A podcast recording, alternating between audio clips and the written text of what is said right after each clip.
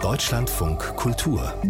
Studio 9 Interview das Dresdner Hygienemuseum, das ist inzwischen berühmt für seine Ausstellungen, die sich immer um brisante, manchmal auch kontroverse Themen drehen. Ab morgen wird dort wieder eine neue gezeigt zum Thema Gene und Menschen, wer wir sind und werden können. Und bei dieser Ausstellung geht es auch um Gentests, was sie über uns aussagen und was aber auch nicht.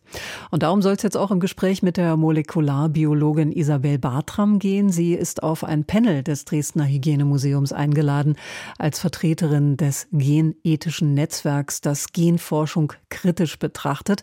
An ihrer Uni in Freiburg ist sie am Institut für Soziologie im Bereich humangenetische Forschung und Praxis tätig. Schönen guten Morgen, Frau Bartram. Guten Morgen. DNA-Tests machen zu lassen, das ist schon länger auch für jedermann möglich.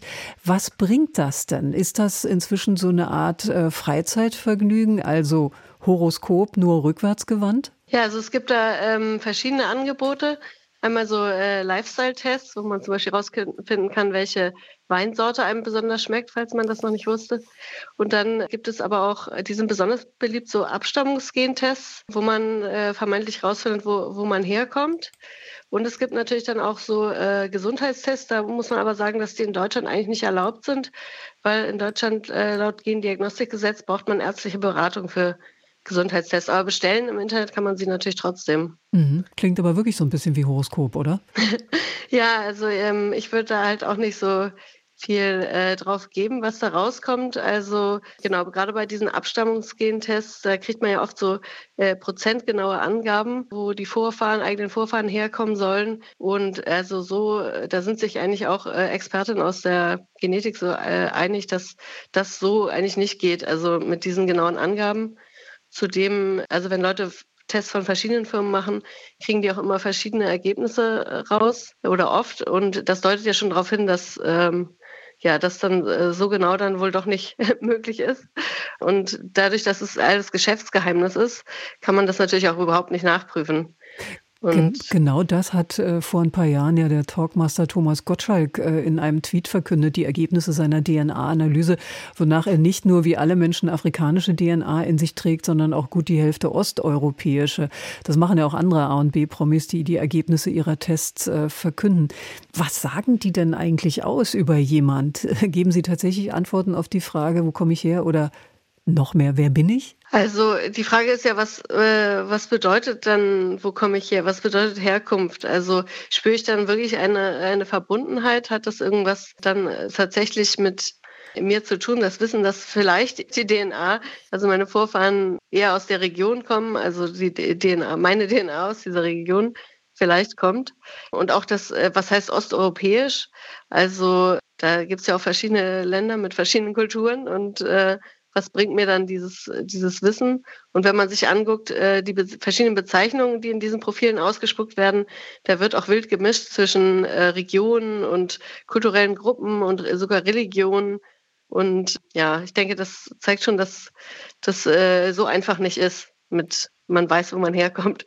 Erklären Sie uns doch mal, was da für Möglichkeiten gibt. Also Sie haben ja schon gesagt, es gibt unterschiedliche Anbieter. Ähm, äh, gibt es auch welche, die wissenschaftlich seriös sind? Also ich denke, dass also das Problem ist einfach auch, das fängt schon an bei bei der Forschung, auf die das so äh, fußt, diese ganze dieser äh, diese ganze Anwendung.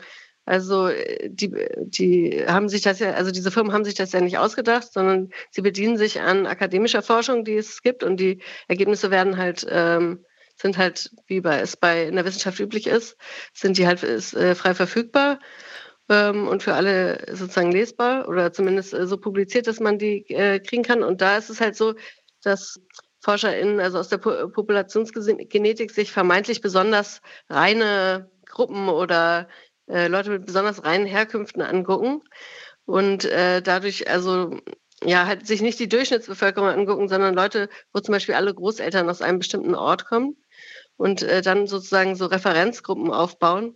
Aber die äh, und die dann aber auch sehr unterschiedlich benennen. Also und da kommen halt auch diese Begriffe her. Also einige benennen die dann nach Regionen oder halt nach ja, kulturellen Gruppen oder äh, nach Religionsgruppen. Und das ist alles sehr uneinheitlich. Mhm. Ähm, und das überträgt sich dann halt in, in diese Tests.